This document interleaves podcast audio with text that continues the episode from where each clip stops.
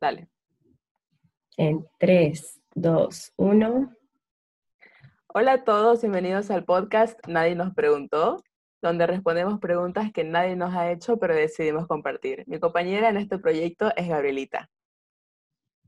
Hola a todos, bienvenidos al séptimo episodio de Nadie nos preguntó, un proyecto que nace de conversaciones triviales y banales con mi querida amiga Vivi. Hola Vivi, ¿cómo estás? Hola Gaby, ¿todo bien? Una bonita semana. ¿Vos? Igual, todo bien. ¿Qué has estado Todo viendo? bien. Te cuento que he estado viendo, bueno, como siempre, ¿no? En las redes, eh, pero ha habido unas cosas que me han llamado mucho la atención en este último tiempo, en particular en esta semana, ya que me encontré con un post, bueno, con varios posts, con varias publicaciones que hablan sobre Britney. No sé si has escuchado, Ay. hay un movimiento de Liberen a Britney. Sí, sí, he escuchado. Eh, me llamó igual hartísimo la atención, o sea, había un video súper bien armado de cómo explicaba toda su trayectoria. Y lo que entendí de ese video era como que Britney, desde que tuvo ese breakdown el 2017, es, bueno, su salud mental así entró en, en declive y poco a poco fue como que perdiendo eh, como su independencia. Y al final, eh, ahora como es, como que su padre está a cargo de ella y ella no puede, no, no, no puede hacerse cargo de sus finanzas, no puede hacerse cargo de contratos ni nada de esas cosas. O sea, todo está eh, debajo del, del- de su papá, digamos, ¿no? De todo lo que él le diga. Y me pareció, o sea, bastante interesante porque había, hay como dos grupos de, personas que cuestionan que ella está siendo como forzada a estar bajo este, digámoslo así, este autoritarismo de su padre, que su padre se aprovecha de ella y em, hay otro que dice que no, que Britney está bien, que ella ha respondido a los mensajes y dice que ella se encuentra bien, que es su decisión, que ella está consciente, que es con su consentimiento todo lo que está sucediendo, pero o sea, no sé, muy raro eso. Sí, bueno, en- o sea, de que sí este, pasó todo eso de que su padre está a cargo y ahora es como que ella está iniciando un proceso para hacerse cargo de todas las decisiones de su vida. Ah, ya. Entonces, eso es lo que, ajá, lo que ha hecho que, más que todo, todo el movimiento, porque todo el mundo ve lo que ella publica y se la ve como, no se la ve natural. Según todos los de internet que están atentos a todos sus movimientos, es como que han hecho, todo el mundo ha hecho análisis de, de su lenguaje corporal, eh, incluso es como que algunos dicen, por ejemplo, que le envían mensajes, Britney, si no estás bien, usa azul en tu próximo en tu próxima publicación y es como que ella se pone ropa azul, así como que y todo el mundo dice, es un mensaje, no está bien, Britney, no está bien, le pasa algo, está pidiendo ayuda. Y hay todo ese movimiento de que, o sea, como ella no tiene el control supuestamente de sus redes, entonces ella no tiene la libertad de publicar y tiene que publicar lo que le dicen. Y no puede andar publicando, estoy mal, necesito ayuda. Pero nadie sabe nada porque no podemos saber, solamente ella sabe. Claro, ella y su entorno cercano.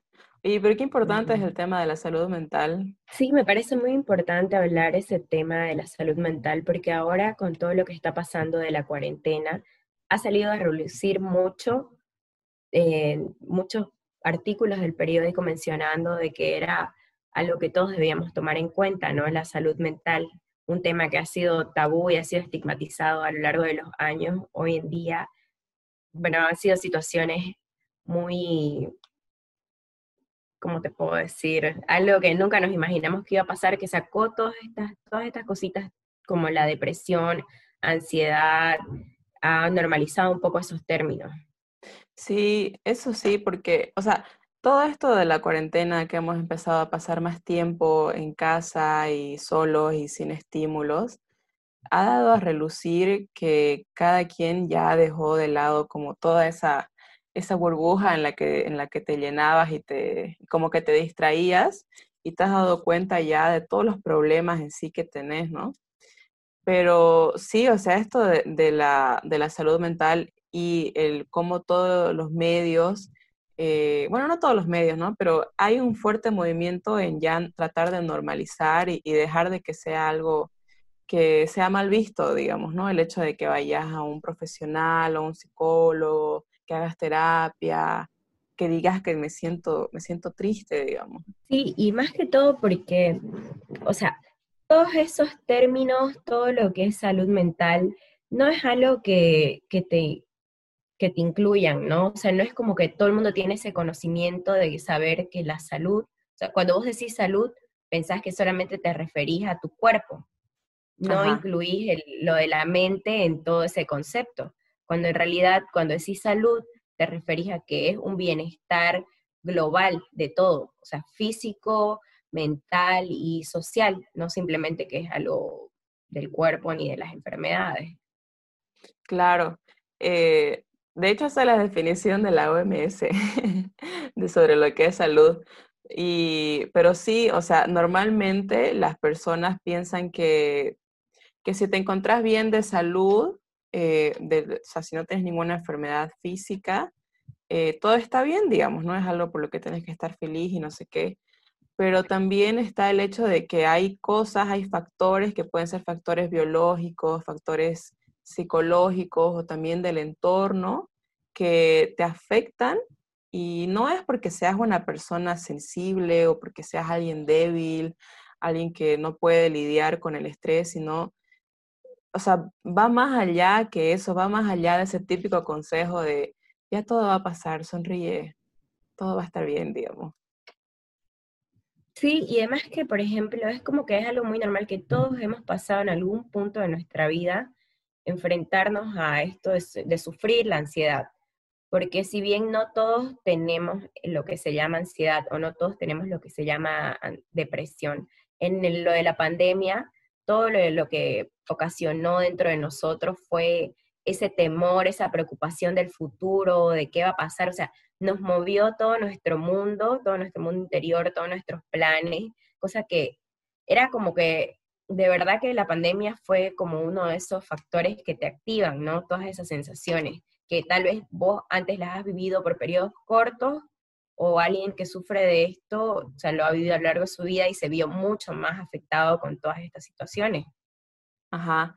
O sea, lo, interesante de, la salud mental y cómo nos ha afectado es que a cada quien le ha afectado de forma distinta. Por ejemplo, han habido personas que tal vez les ha dado mucho más apetito, a otros que se les ha quitado, otros que quieren dormir y, están durmiendo todo el día, otras personas que tienen problemas de conciliar el sueño, o sea, ha alterado un montón nuestro comportamiento, nuestras actividades diarias, pero algo que, que sí, o sea, como que salió igual en este tiempo de la pandemia, es que está este movimiento en redes sociales que este positivismo tóxico que eh, incluso en esto de la pandemia han habido eh, los gobiernos que han promovido este tipo de mensajes de todo va a estar bien, vamos a salir adelante, vamos a ser más fuertes, vamos a estar mucho mejor. Entonces, es como que todas las personas, como hemos tenido este tipo de alteración, igual tenemos esto, estas emociones negativas, como decís, y de cierta forma tenemos estos estímulos que nos hacen como que negarlos o reprimirlo, o por último hacerte sentir mal si es que vos no te sentís feliz, digamos, te sentís culpable, porque si tenés un techo, si tenés una casa, si tenés, este, no sé, todas las cosas que te puedo nombrar, ¿por qué te sentís triste? No deberías, hay personas que están peor, digamos, entonces como que, ah, bueno, está bien, no, no, me, no debería sentirme triste, y eso está mal, porque tenés que abrazar tus emociones, tenés que vivirlas. Sí, eso es algo que, bueno, ahora que han surgido todo el desarrollo del tema de salud mental, eh, más que todo ha sido estigmatizado por el tema de que, ponete, las personas antes pensaban que tener un problema o un trastorno mental era como el sinónimo de locura y la locura estaba mal vista. Sí. Entonces, si en el momento en el que vos empezás a mostrar todos esos síntomas, es como que te da miedo que te encasillen en la palabra loco y entonces empezás a esconder para no mostrar y para no quedar vulnerable ante los demás y no pertenecer a esa categoría. Porque antes no era, no era como ahora que vos tenías acceso a un psicólogo, porque con todo lo de la pandemia, con todo la cuarentena, es como que se han activado el tratamiento en línea, que hay una línea, supuestamente, hay una línea gratuita para que vos puedas llamar al psicólogo o a un psicólogo en caso de emergencia. Entonces, antes no era así. Era como que si vos tenías alguno de estos problemas, te mandaban al manicomio, manicomio y te aislaban de la sociedad. Y, o sea, eso era lo peor que te podía pasar. Claro, era casi como una muerte social, digamos, el hecho de decir tengo depresión o tengo ansiedad, o sea, pero eso estamos hablando hace mucho tiempo atrás, ¿no? No tanto, o sea, ¿cuánto? En los 70 más o menos. Ya, ya había esa, eh esa estimación súper fuerte. Sí, o sea, todo, el, todo ese... Ha sido una evolución constante, ha sido un cambio muy drástico porque además de que ahora ya lo de la psicología ha sido más implementada, igual han aparecido todo lo de coaching, todos los libros de autoayuda, este, la neurociencia ahora es como que es más accesible para las personas. Y bueno, igual con todas las redes sociales es como que vos entras a YouTube y hay los TED Talks, eh, todas esas charlas motivacionales que hacen que las personas hablen de estos temas para quitarle un poco ese estigma. Y bueno, sí, digamos, ¿no? antes había este estigma de que, de, que te, te tildaban de loco, pero creo que también está el hecho de la diferenciación entre el hombre y la mujer, que si yo como mujer, digamos, tengo en algún momento, me siento triste, hay algo que me incomoda, no me siento bien, no sé qué, lo primero que hace la sociedad en general es decir, ah, es que estás en tus días, ah, es que estás con tus reglas, seguramente. Entonces, es como que eh, no, no llevándolo como a, una dolencia extrema, sino como si te digo, tengo estas pequeños problemitas, no sé qué, se lo deriva eso y es como socialmente aceptable que la mujer tenga estos problemas. Pero cuando un hombre eh, te habla y te dice, oye, la verdad es que tengo un mal día o no me siento bien o tengo estos problemas, o, sea, empezar a comunicar sus emociones, que no son las positivas, sino cosas negativas, eh, o sea, directamente se lo tilda de, maricón o que es muy débil, que los hombres no lloran, que eso no, o sea, no deberías mostrar eso. Entonces, eso te, te lleva a consecuencias súper graves, ¿no? Para los hombres. O sea, mira, sabes que ni siquiera es como que algo tan aceptado en las mujeres, porque las mujeres como que tienen esa de discriminación, algo que por ejemplo, es como, ay, es algo discriminatorio de que como es mujer, es muy sensible, es muy emocional. No la vamos a, no la vamos a meter en este proyecto porque el proyecto se puede fregar por las emociones de una mujer, cosas así, ¿me entendés? Entonces, como que relacionar esas emociones a una mujer y ya de que a un hombre se le, se le pongan esas características que tiene en común con una mujer, es como que muy fuerte, ¿no? Como que ya te dicen, la mujer es débil. Sí, ajá, ajá. Y todos tenemos todos esos pensamientos, no es algo que sea característico, la mujer sí lo, lo expresa de otra manera, porque el hombre y la mujer expresa, expresan sus sentimientos de una manera muy distinta, pero los hombres igual tienen todas esas emociones que tienen que sacar de alguna manera u otra. Y, es, por ejemplo, los hombres es muy, el tema del alcoholismo es muy aceptado en un hombre, pero en una mujer que una mujer recurra al alcohol para tener ese escape no es aceptado. Entonces ya ahí vemos cómo va tomando un camino la sociedad de que el hombre puede beber o el hombre puede fumar y entonces el hombre va desviando todas esas emociones en otras en unos en otros círculos viciosos que la mujer no, digamos. O sea, sí, sí, hay, todavía hay círculos donde, donde hay este tipo de discriminación, por así decirlo, que está bien visto en el hombre y no tanto en la mujer. Pero igual, ¿no? O sea, cuando abrís esa ventana a que el hombre pueda desembocar o, porque, o sea, de recurrir a este tipo de recursos como el alcohol o las drogas, eh, y no le das esa chance de que de una manera saludable pueda expresar sus sentimientos y hablar y todo eso, desemboca cosas bien graves como el suicidio, que, en, o sea, mundialmente la tasa de suicidios es mucho mayor en hombres que en las mujeres y creo que se debe a este tipo de situación que no se les deja expresar sus sentimientos ni sus emociones.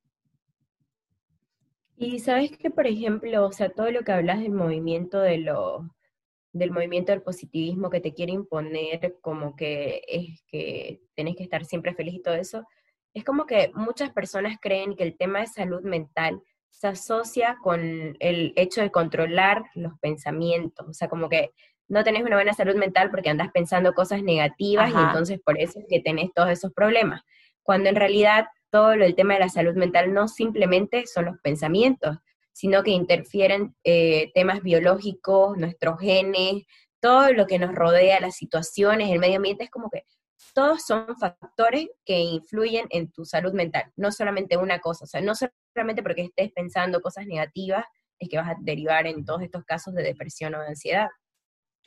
Exactamente, o sea, hay, eh, como decías, esto de la neurociencia que también está estudiando cómo afecta, por ejemplo, tu entorno, tu entorno este, físico.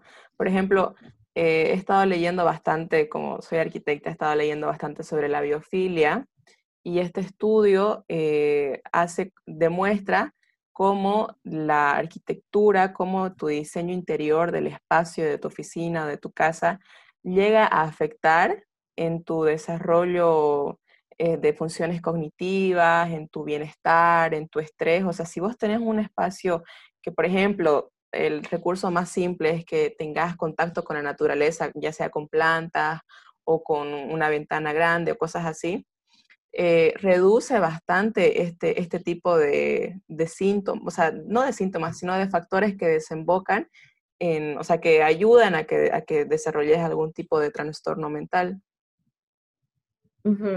Claro, porque al final del día todos nos vemos expuestos a situaciones traumáticas, todos hemos vivido una situación, pero son algunas situaciones en particular que son detonantes para nosotros. Y yo creo que en el momento en el que vos no sabes manejar esa situación y se viene haciendo algo ya más recurrente, de que te afecta todo, o sea, como mencionaste al principio, de tu sueño, de, tu alimentación, porque igual los trastornos mentales están asociados a la... Bueno, que todo esto desemboca en desórdenes alimenticios también, o sea, porque ya ahí viene la anorexia, la bulimia, que todo eso son trastornos. Pero bueno, lo que iba es cómo llega un punto en el que ya no podés tolerar todo eso, que es sumamente necesario que vayas a un profesional. Porque nosotras no podemos, nosotras no somos profesionales, ¿no? Y podemos estar lanzando todos estos conceptos y la gente puede estar diciendo, ay, sí, eh, yo puedo tener ansiedad o puedo tener depresión, pero si vos no recurrís a un profesional que te evalúe y que evalúe qué tan, o sea, qué tan grave estás o qué tan grave es lo que tenés, no vas a tener esa certeza de cómo tratar tus problemas, tus trastornos. O tu estrés. Estaba leyendo un, el otro día sobre el estrés laboral y, o sea, las personas que sí han pasado eh, terapias y sesiones con el psicólogo y todo eso, han adquirido herramientas para poder lidiar con el estrés y son más capaces versus las personas que no han, que no, no han aprendido sobre este tipo de herramientas, ¿no? Entonces, también es quitar ese, ese estigma de que, de que, oye, fui al psicólogo, digamos, ¿no?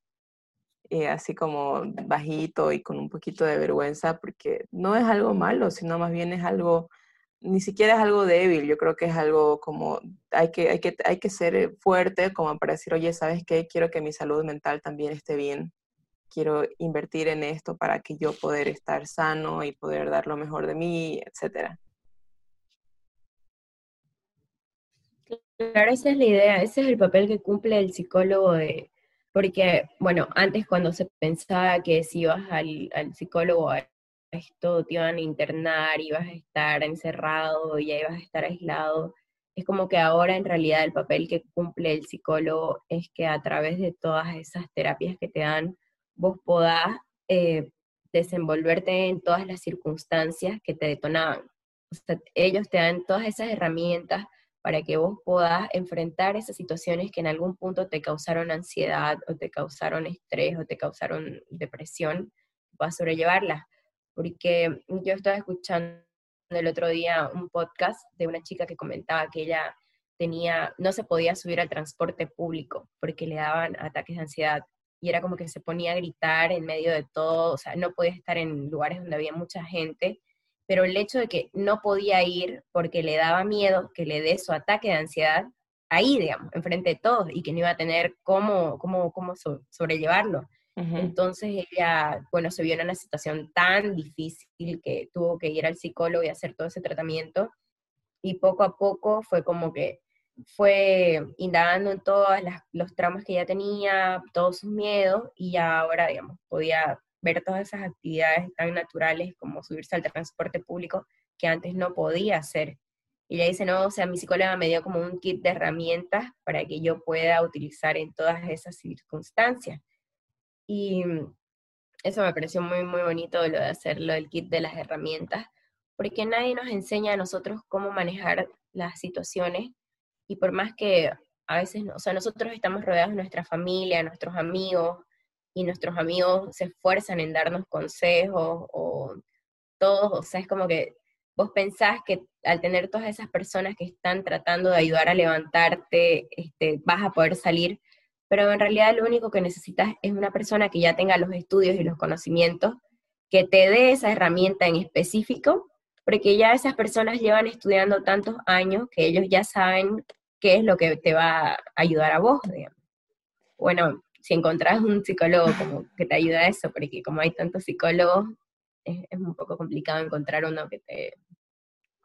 que Sí, pero esto de que hablas sobre los consejos de, tus amigos, de tu gente cercana, o sea, o sea, sí, yo creo que sí puedes recibir, pero también eh, hay que saber escuchar, ¿no? Porque hay, por ejemplo, eh, yo tuve una relación bastante fuerte en mi vida y ya terminé.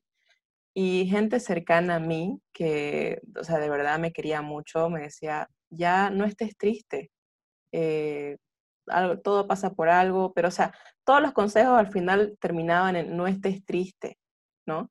Entonces me daban miles de razones para las cuales yo no, no, no debía sentirme triste, que yo me las creí y dije, ya está bien, no voy a estar triste. Entonces, no, no, sufrí, o sea, tuve esa, sí vino de, de, la parte de alguien que sí me quería, digamos, ¿no? Sí fue con muy buena intención. Entonces yo dejé, reprimí todas mis emociones, mis cosas negativas, las tristezas y ese tipo de cosas, y decidí estar bien, ¿no? Pero al final, a la larga, eh, sí me, empecé a sentir mal, o sea, empecé a sentir que no estaba bien yo. Y al final sí fui al psicólogo y ahí, eh, o sea, lo que me dijo mi psicólogo era que lo que había pasado era que yo había reprimido todas mis emociones y que no, no dejé surgir las cosas, ¿no? Por estos, estos consejos que recibí. Y eso sí me estaba, se estaba expresando y manifestando estas emociones de otra forma, digamos, ¿no? O sea, sí, por dentro yo no estaba bien. Entonces, eh, muchas veces pues vienen estos consejos que vienen con muy buena intención, pero mm, siempre nos dicen que no penses en cosas negativas, no penses en la, en la peor situación.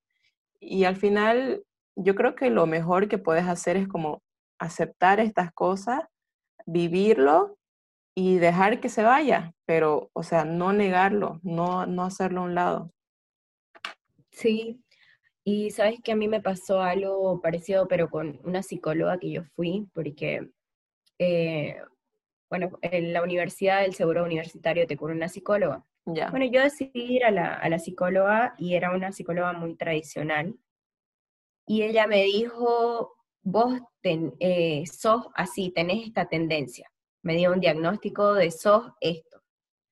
Y yo me, o sea, como que me sentí como así, dije, bueno, es entonces, esa es la razón de todos mis problemas, porque soy así. Y bueno, yo después dejé de ir porque como es muy complicado, ¿no? Sacar ficha y todo eso para que te toque de nuevo. Y fui a otro psicólogo. Y cuando yo llegué, le dije a él, eh, bueno, yo soy así. Esto es lo que yo tengo o esta es mi personalidad. Y él me dijo, ¿y quién te dijo eso? ¿Y quién te, quién te diagnosticó? ¿Cómo es que te diagnosticaron? Y yo le dije, porque hablé con la psicóloga y ella, yo le dije mis problemas y ella me dijo esto. Y me dijo, pero sabes que uno no te puede diagnosticar así nomás. Y ya empezamos a hablar y empezamos la terapia. Y él me dijo, o sea, vos no sos eso. Solamente tenés como olas que a veces te llegan de ciertas situaciones que te ponen así. Y me empezó a decir, no, o sea, como si te das cuenta es todo un ciclo, porque vos sentís esto y luego caes en esto, y como que me dio una, una visión bastante objetiva de decir, es tan sencillo como que lo tuvo que ver otra persona con otros ojos, pero que yo nunca lo habría visto si no hubiera sido por él. Y él lo vio de una manera objetiva, vio un patrón y me, di, me dio las herramientas para salir de esa situación en la que yo estaba metida en mi cabeza y metida en la idea, ¿no? Y a partir de un psicólogo que me dijo algo, me quedé con esa idea que en realidad no era. Según, entonces, según mi experiencia, este, la idea es que el psicólogo no te va a decir cómo solucionar tus problemas, porque al final sos vos el que, el que va a tomar las herramientas y todo eso. Pero lo que sí me gustó de la psicóloga que yo fui, no es que ella me dijo, vos, vos tenés esto, sino ella a través del método que fue como, contame todo y no sé qué, yo empecé a hablar toda mi historia, todo lo que ha pasado.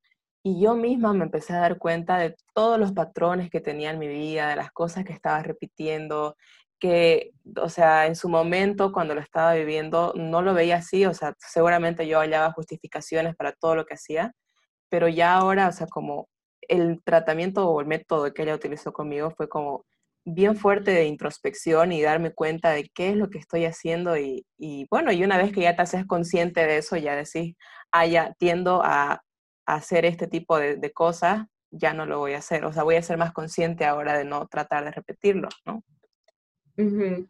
Sí, igual, por ejemplo, en el tema de lo que, bueno, ya debe estar harto todo el mundo de que siempre diga la astrología, pero la astróloga a la que yo sigo, ella es coach entonces, ella en todas las cosas que da, te va metiendo todos esos conceptos del coaching. Y es como que a mí lo que me agarraba de, todo eso, de ir estudiando todo lo de los patrones astrológicos, es como ella lo relacionaba y ella daba experiencias que yo decía, o sea, es como que te daba eso de decir, bueno, con esta alineación vos podés hacer, trabajar esto en tu vida y puedes verificar los patrones que vos tenés. Y fui viendo varias cosas que, mm, por ejemplo, he escuchado, ella hablaba también bastante de la neurociencia, que son los caminos neuronales que uno va trazando y, las relaciones que uno hace con ciertas circunstancias. Entonces, todo ese proceso de análisis que ya uno se va adentrando, ¿no? Cuando vas viendo todos estos conceptos, son herramientas para poder hacer, para poder dar cambio, para poder tomar otros caminos y poder buscar otras soluciones porque a veces estamos tan en modo avión que vamos en círculos y toda nuestra vida termina siendo, terminamos en el mismo lugar y no sabemos por qué.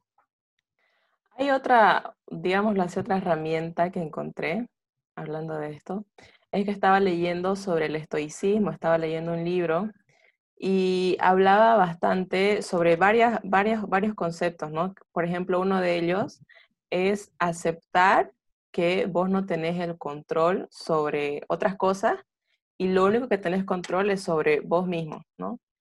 Tampoco es por el camino de, que sos estás triste porque querés, no, sino como que eh, aceptar tus emociones y todas estas cosas, pero eh, desde un punto de vista de que, bueno, imagínate el peor escenario posible, eh, asimilalo y eh, en base a eso ya como vos vas a ir planeando cómo podés reaccionar ante esa situación tan fea y tan triste que puede que suceda, ¿no? Es muy diferente a todos estos, estos mensajes que te llegan en que te dicen, no, no penses en cosas negativas, no penses en eso, lo vas a traer, no, o sea, porque el momento en que, en que sí te sucedan, porque nada te asegura que no sucedan, el momento en que llegue eso, te vas a estrellar contra una pared porque no estabas preparado, nunca lo pensaste, y vos juraste con que vos ibas a ser muy feliz y que todo te iba a salir bien. Y al final termina siendo algo como negativo, ¿no? Otra herramienta es la meditación, que lo recomiendan mucho los estoicos. Es como hacer tu introspección y, meditar y pensar y todo ese, ese, ejercicio igual te ayuda bastante y lo recomiendan, de hecho, los, los psicólogos, ¿no? Para poder eh, tratar este tipo de trastornos. Sí, en una charla que yo estaba viendo de un, de un científico que estaba mm, hablando del tema de la neurociencia, era que decía, por ejemplo, que son cuatro los pilares de una mente sana. Ya. Que era, bueno, los dijo en inglés y bueno, yo voy a decir mi traducción según lo que yo comprendí. Ya. Que era, por ejemplo, vivir en el momento presente, y que es lo que hace mucho la meditación, que te trae al momento presente y es una manera de entrenar tu mente para no desviarte en pensamientos y poder concentrarte.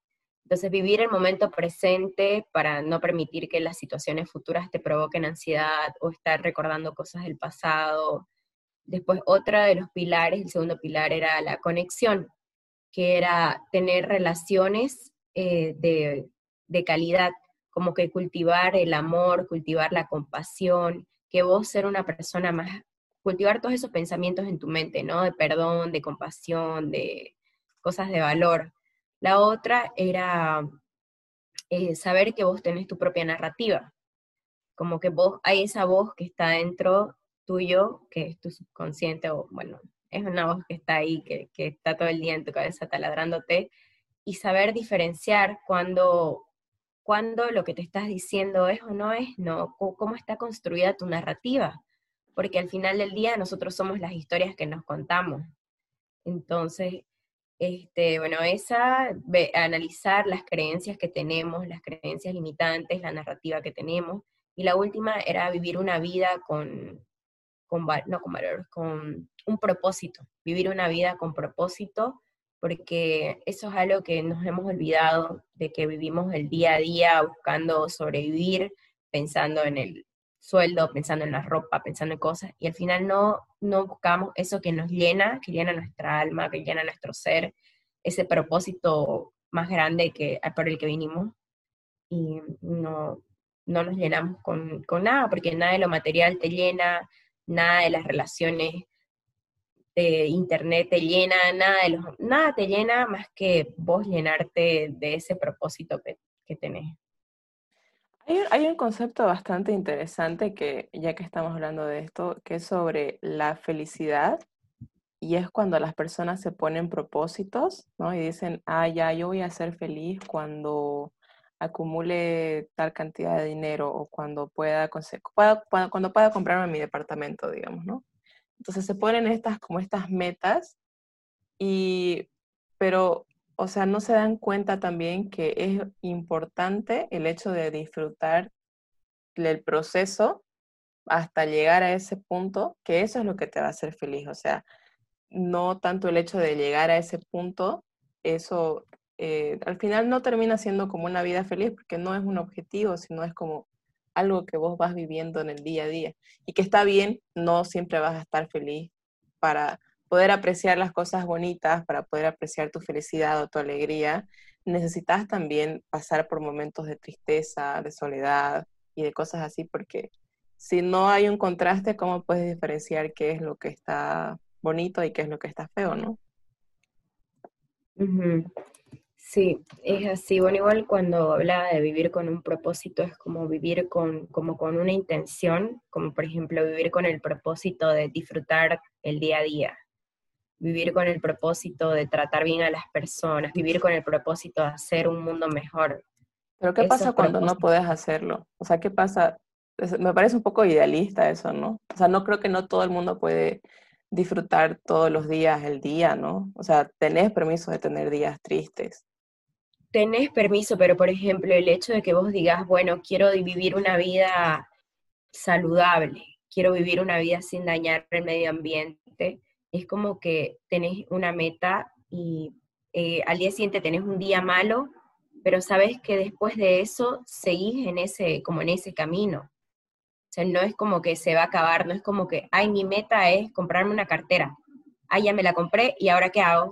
O sea, eso no es algo no, o sea, como que... O sea, que funciona como, como una utopía, porque lo que, lo que entiendo tu concepto es como las utopías, las utopías al final terminan siendo como un norte, nunca vas a llegar a eso, pero sí va a ser como tu eje donde te direccionas y cómo vas a hacer tus cosas, digamos. ¿A eso te refieres? No es una utopía, es como un, es algo que vos, la forma en la que vos querés vivir, que sentís que va a ser tu aporte, ¿no? O que vas a ser como por ejemplo, a ver, eh, qué sé yo, vivir con la meta de que ayudar a todas las personas que estén en mi camino, no sé. Pero es que no siempre las vas a poder ayudar, no vas a poder tratar bien a todas las personas. Ya, pero a ver, entonces no tenés ninguna meta, te levantás, no tenés ganas de vivir, te deprimís, eh, vivís pensando en cosas, llenas tu cabeza de todo lo que viene al día a día. Eh, ¿Cómo? ¿Qué es lo que te O sea, es que creo que esos no pueden ser metas, porque no, o sea, no, no lo vas a cumplir, ¿me entendés? Sino, siento que no, no es una meta. como valores. Vivir con propósito significa vivir con un motivo, vivir con algo, con una razón. No vivir a, a, vivir a donde el viento te lleve, no vivir sin, sin nada en el corazón, no vivir pero, pero, pero el hecho de que vos digas mi propósito de vivir es, este, qué sé yo, tratar bien a todos los, a todas las personas, eh, o, ser una buena, o no, tratar bien a todos, ya pongamos ese ejemplo. Eh, puede suceder que para vos, eh, como vos trates a, vos me tratás a mí de cierta forma, para mí eso no, no fue tratarme bien, para mí eso me fue tratarme mal.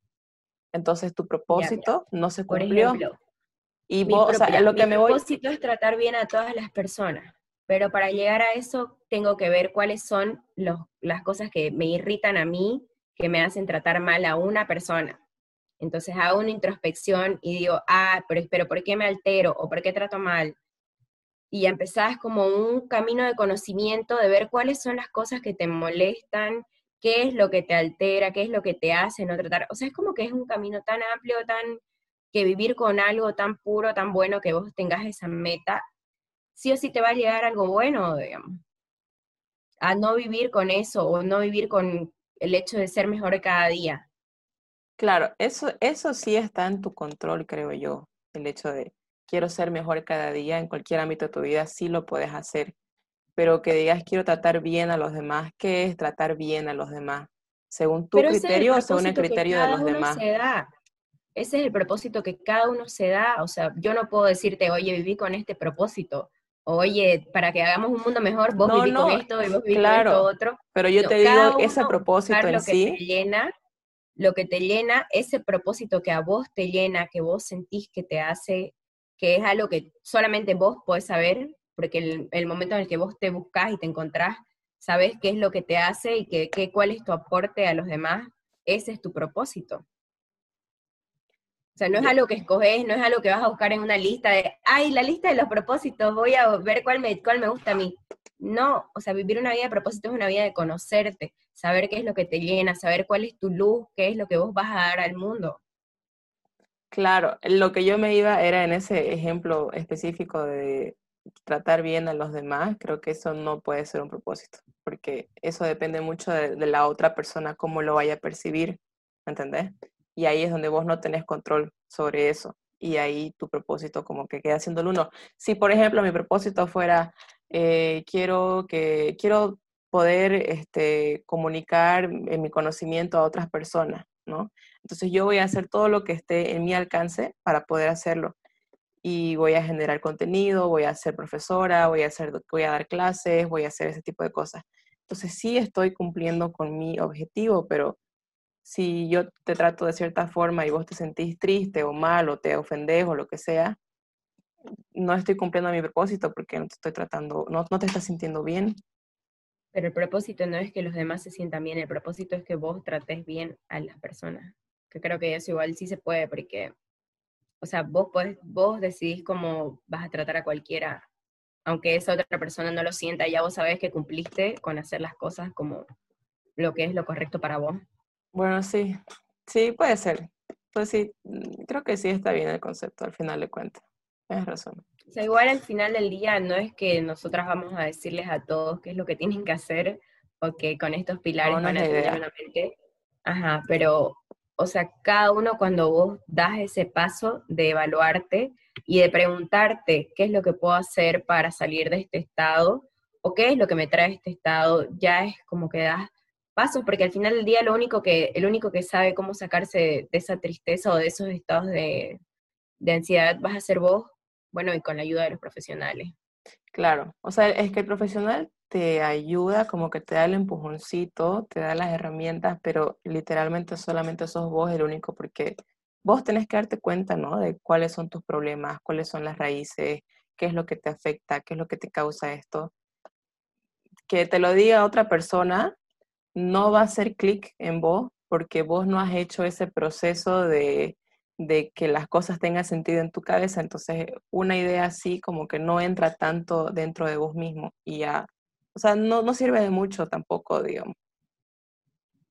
Igual algo que he visto, por ejemplo, es en, en todas las personas que tienen en común todo eso del, de recurrir a estos, al, por ejemplo, al alcoholismo, es que todos necesitan como, al alcoholismo, a las drogas, todas necesitan tocar fondo para saber que ya no, o sea, para tomar esa decisión por su cuenta.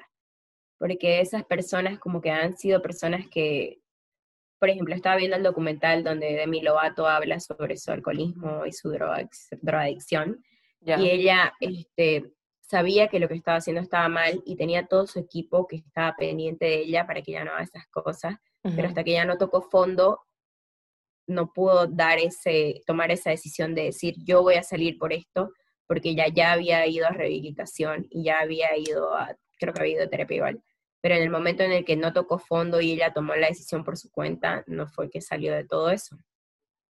Sí, o sea, es igual como eh, como poniéndole un ejemplo más, más, más chiquito, tenés esa amiga que está en una relación tóxica con su novio y es tan claro para vos que esa relación y, estas actitudes que tiene el chico le hace tanto daño a tu amiga y vos le decís, oye, pero mira, este tipo es así, esto es así, no te está tratando bien, están, haciendo, están saliendo mal las cosas, hasta que tu amiga no se dé cuenta, o sea, no se dé cuenta, pero sí dentro de su corazón, no te queda más que, apoyar y escuchar y comprender, ¿no? Muchas veces supongo que le debe haber sucedido a estas, a Demi Lovato y otras personalidades que eh, sí han tenido como que el apoyo, sí han recibido ese, ese, soporte de sus, de sus personas cercanas, pero no, no han, o sea, no, no, no, no ha hecho efecto, ¿no? Y estas personas o como vos también como amiga que tiene su amiga que tiene una relación tóxica, el hecho de que ellos se aparten o que se alejen eh, también es como que bajar los brazos, ¿no? Y, dejar de ayudar a alguien. O sea, es, comprender y al final no puedes abandonar a la gente que, que tiene un problema, ¿no? O sea, si realmente te importa, tenés que estar ahí. Sí, no puedes abandonar y tampoco es súper complicado de saber cómo vas a tratar con ellos, porque, o sea, es como que es algo súper difícil, en especial si vos nunca has pasado por esa circunstancia de saber cómo se siente esa persona o qué es lo que la lleva a ella, porque hasta que vos no lo vivís, no sabes, no, a veces uno ve personas con depresión y no entiende por qué o cómo, o sea, decís, pero si era una persona que por fuera se veía exitosa o que se veía, o sea, tenía todo lo que uno necesita para ser feliz, pero en realidad no sabes qué es lo que pasa por su mente, a veces no es algo que uno decide, es algo que ya viene en tu, que ya viene en tu cerebro, que estás cabaleado de otra manera y, y son cosas que pasan. Incluso puede ser, o sea, aparte de que es algo que puede ser este, genético o hereditario, eh, también puede ser eh, por falta de algún, de algún alimento, o sea, algún, alguna vitamina, no es vitamina, no sé, algún elemento como el potasio, digamos, que creo que eso es la, ausencia de eso es lo que causa la bipolaridad en las personas. Y, o sea, eso es algo como que no, no, no es tan conocido y mucha gente lo toma igual como algo como súper normal eh, tildar a alguien de que, ay, es que esta persona es bipolar, es que esta persona tiene ansiedad o, también existe este otro lado que es el, el romantizar la depresión, ¿no? Y la soledad y todas estas cosas. Sí, bueno, igual, o sea, volviendo al tema de lo, lo de la alimentación, influye hartísimo lo de la alimentación porque varios estudios han comprobado cómo, por ejemplo, si vos consumís cúrcuma, eso ayuda a reducir la demencia en las personas mayores o varios de, estos trastornos mentales. Entonces, muchas cosas como la alimentación o las horas de sueño, que a veces uno no, no le da importancia a las horas de sueño, es como que afectan a tu, a tu nivel, a tu, a todo, a todo tu ser, porque igual, por ejemplo, yo veía que una chica comentaba que ella es instructora de gimnasio y por el estrés y porque no dormía bien, o sea, ella hacía dieta y hacía ejercicio, pero no podía bajar de peso. Pero por el hecho, simple hecho de no dormir las horas necesarias, era que estaba hinchada y que estaba gorda. Y luego decía, no, es que el cerebro crea esta sustancia cortisol que todo eso te hincha y no te permite. Es como que todo el día tu, cerebro está en modo alerta y vos estás ahí combatiendo y no, no puedes hacer nada bien. O sea, estás todo el día alterado, estás todo el día estresado y no podía bajar de peso y eso la estresaba más y la alteraba más y le daba más ansiedad. era como un círculo de que a veces uno no sabe que por solo dormir las ocho horas ya estás haciendo un gran, gran trabajo para tu cuerpo y estás dando un gran alivio hay soluciones bastante concretas y simples que pueden, o sea que si, las, si, si por ejemplo enseñaran educación, eh, salud mental eh, a, a los, en colegio, por ejemplo, creo que gran parte de los problemas o de esta estigmatización o de ser consciente que estas cosas chiquititas como realmente dormir ocho horas eh, pueden hacer un cambio y bajar bastante estos, estos, de, estos trastornos mentales que se dan ¿no? en la sociedad. Sí, no sé si te acordás que en el colegio vimos el video de la fobia. No. A ver, contame. Bueno, ya en el colegio vimos enfermedades muy generales como esquizofrenia, Alzheimer, y vimos un video de las fobias que era como, o sea, todos nos reímos en ese momento que vimos el video porque era... ¿De fobia de qué veían? era, era una mujer que tenía fobia a las palomas y ponete la tipa veía cuando había una paloma en el techo y era como que le hacían así un zoom, tan, tan, tan, tan, tan, tan, y, la paloma así súper diabólica y la mujer, ¡ah! y todos nos cagamos de risa, pero... O, sea, pero también la forma en que te lo muestran da para que te rías, digamos, ¿no? O sea, sí, y nos dieron tantas cosas. O sea, yo estoy muy agradecida con la educación del colegio porque nos dieron las definiciones de la fobia. De, ese video nunca lo voy a olvidar, fue muy gracioso cuando lo vimos las fobias, el Alzheimer, la esquizofrenia, todas esas cosas, o sea, como que nos dieron todos esos conceptos, pero parecían muy lejanos, parecían muy lejanos, no, no se acercaban a, nosotros ni a las cosas que nosotros estábamos viviendo en esa época de adolescentes que sufríamos. Y de verdad nadie te da todas esas herramientas, ¿no? De, de cómo sobrellevar las emociones negativas o cómo, o cómo sobrellevar los días malos o cómo sobrellevar ciertas cosas que no pasan como uno quiere. Porque cuando uno es adolescente vive en un mundo de fantasías donde todo debería ser como en la película de, no sé, de nuestra época High School Musical. Y viví una vida de horrible. Sí, eso, eso que decís, sí, o sea, justamente ponete ese video que me decís que lo vimos, pero no me acuerdo, eh, sí te mostraban ejemplo de enfermedades bastante fuertes, digamos, ¿no? Que están lejanas, como decís vos.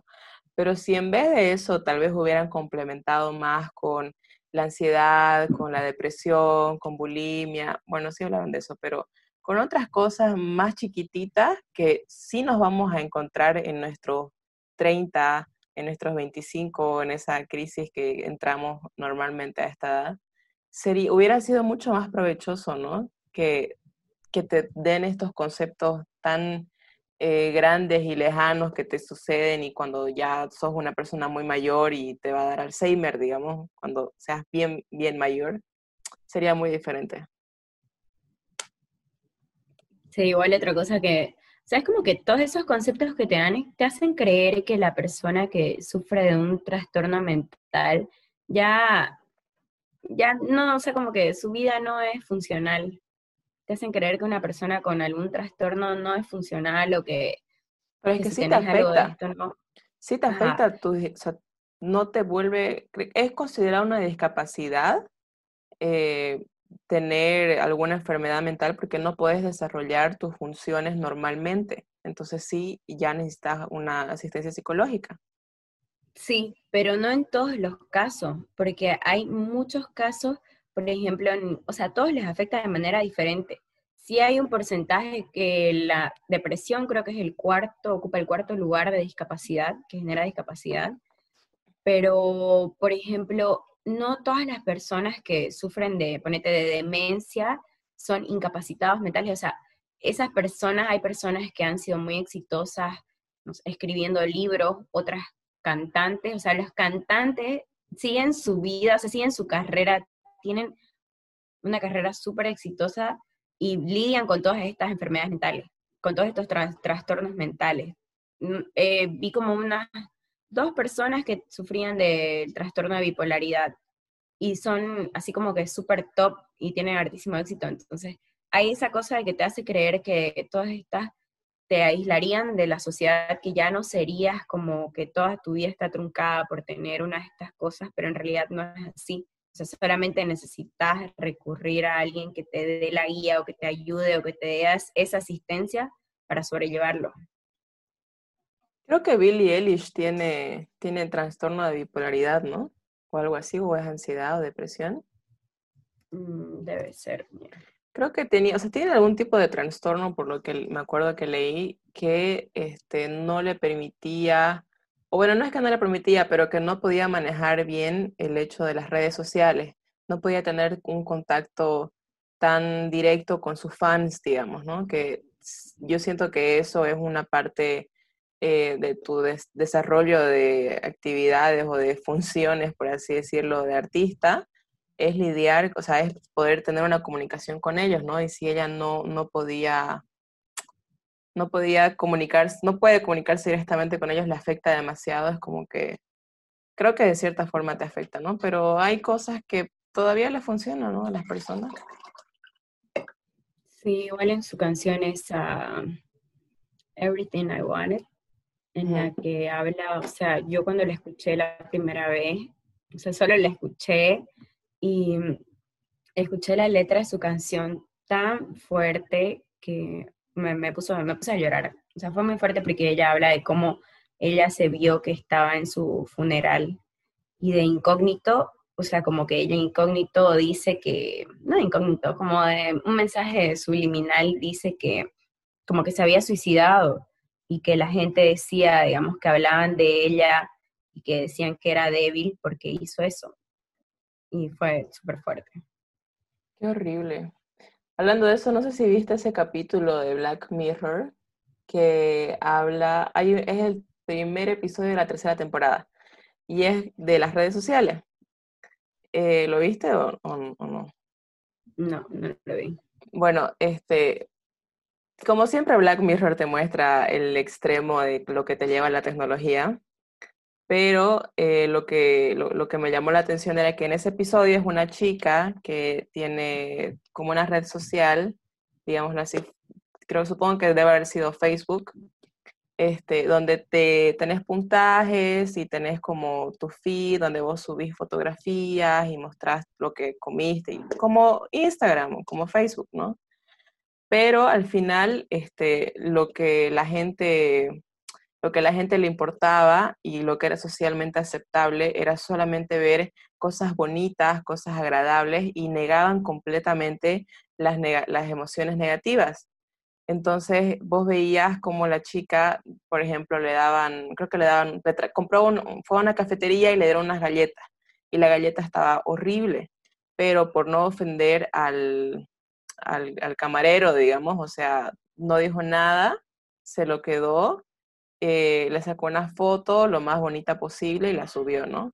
O por ejemplo, en otra situación de la misma serie, que ella se sentía triste y frustrada y no sé qué, y no podía mostrar ese tipo de emociones porque si no la gente le iba a calificar con bajo puntaje, porque era como que te calificaban así como esta persona me cayó bien cinco puntos, esta persona no tanto así como tres puntos y era una presión bastante fuerte del hecho de que tener que agradar a todo el mundo y encajar en todo.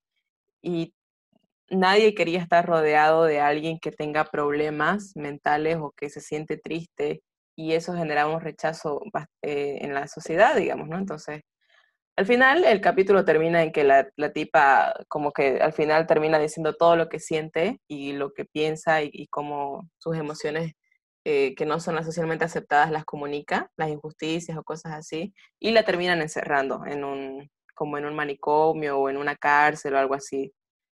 Y bueno, yo creo que eso sería como un ejemplo de un extremo al que llegaríamos, ¿no? Si es que no empezamos a normalizar y aceptar que las personas tienen días tristes.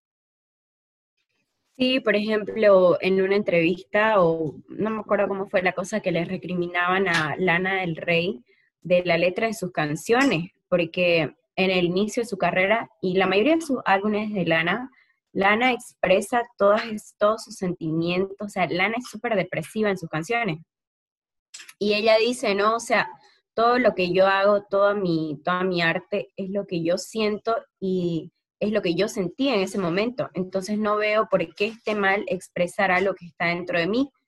Y por último, ya ella más adelante en otras entrevistas dice, no, o sea, me gustaría que no escucharan mis canciones porque la verdad es que yo solo hago mi arte por mí, no lo hago por ustedes, yo solo hago para expresar todo lo que llevo adentro y todas esas cosas. Y es como, no sé, exigirle a una persona que no hable sobre sus experiencias o que no hable sobre sus sentimientos, cuando en realidad una de las cosas que te permite canalizar toda tu, todas tus emociones es el arte, la música, escribir. Bien complicado, ¿no? Ese concepto que lanzó Lana de Rey, o sea que no lo hago por ustedes, lo hago por mí, no me critiquen. O sea, creo que igual lo que estás haciendo ya no te pertenece como artista, sino que ya termina siendo de dominio público, por así decirlo, o sea, lo que las demás personas lo apropien. Lo malo está en que le recriminen a ella o le digan cosas a ella, eso sí está lo malo, pero lo que vos haces como artista y lo que los demás eh, interpretan o hagan ya no está en tu control y ahí queda, digamos. Claro, esa es la cosa, de que al final del día los libros y todo terminan siendo interpretados por la persona que lo lee, no por la persona que lo escribe. Exactamente. Bueno, creo que con eso cerramos. Y bueno, sí, eh, esas fueron algunas de las cosas por las que es muy importante tomar en cuenta la salud mental. Es un tema que poco a poco está dejando de ser estigmatizado, está dejando de ser tabú, ahora está siendo mucho más hablado en las redes sociales y bueno, se ha vuelto, ya vimos que por un lado tenemos la romantización y por otro lado tenemos el positivismo extremo, pero lo importante de todo esto yo creo es que todos hagamos una introspección, un análisis de, ver si cómo, cómo podemos sobrellevar todas estas circunstancias, que en este caso tenemos a la pandemia, que nos generan estrés o que nos generan ansiedad o que nos generan depresión o preocupaciones. Sí, y bueno, también este, que si es que tuvieran, si se sienten mal, eh, normalicemos el hecho de, de ir al psicólogo, ir al psiquiatra sin vergüenza, ir bien, ¿no? Con la mente abierta. Bueno, eso es todo por hoy. Espero que tengan una linda semana. Nos vemos la próxima Gracias semana. Gracias por escucharnos. Nos vemos en el próximo episodio de Nadie nos preguntó. Nos vemos. Eh...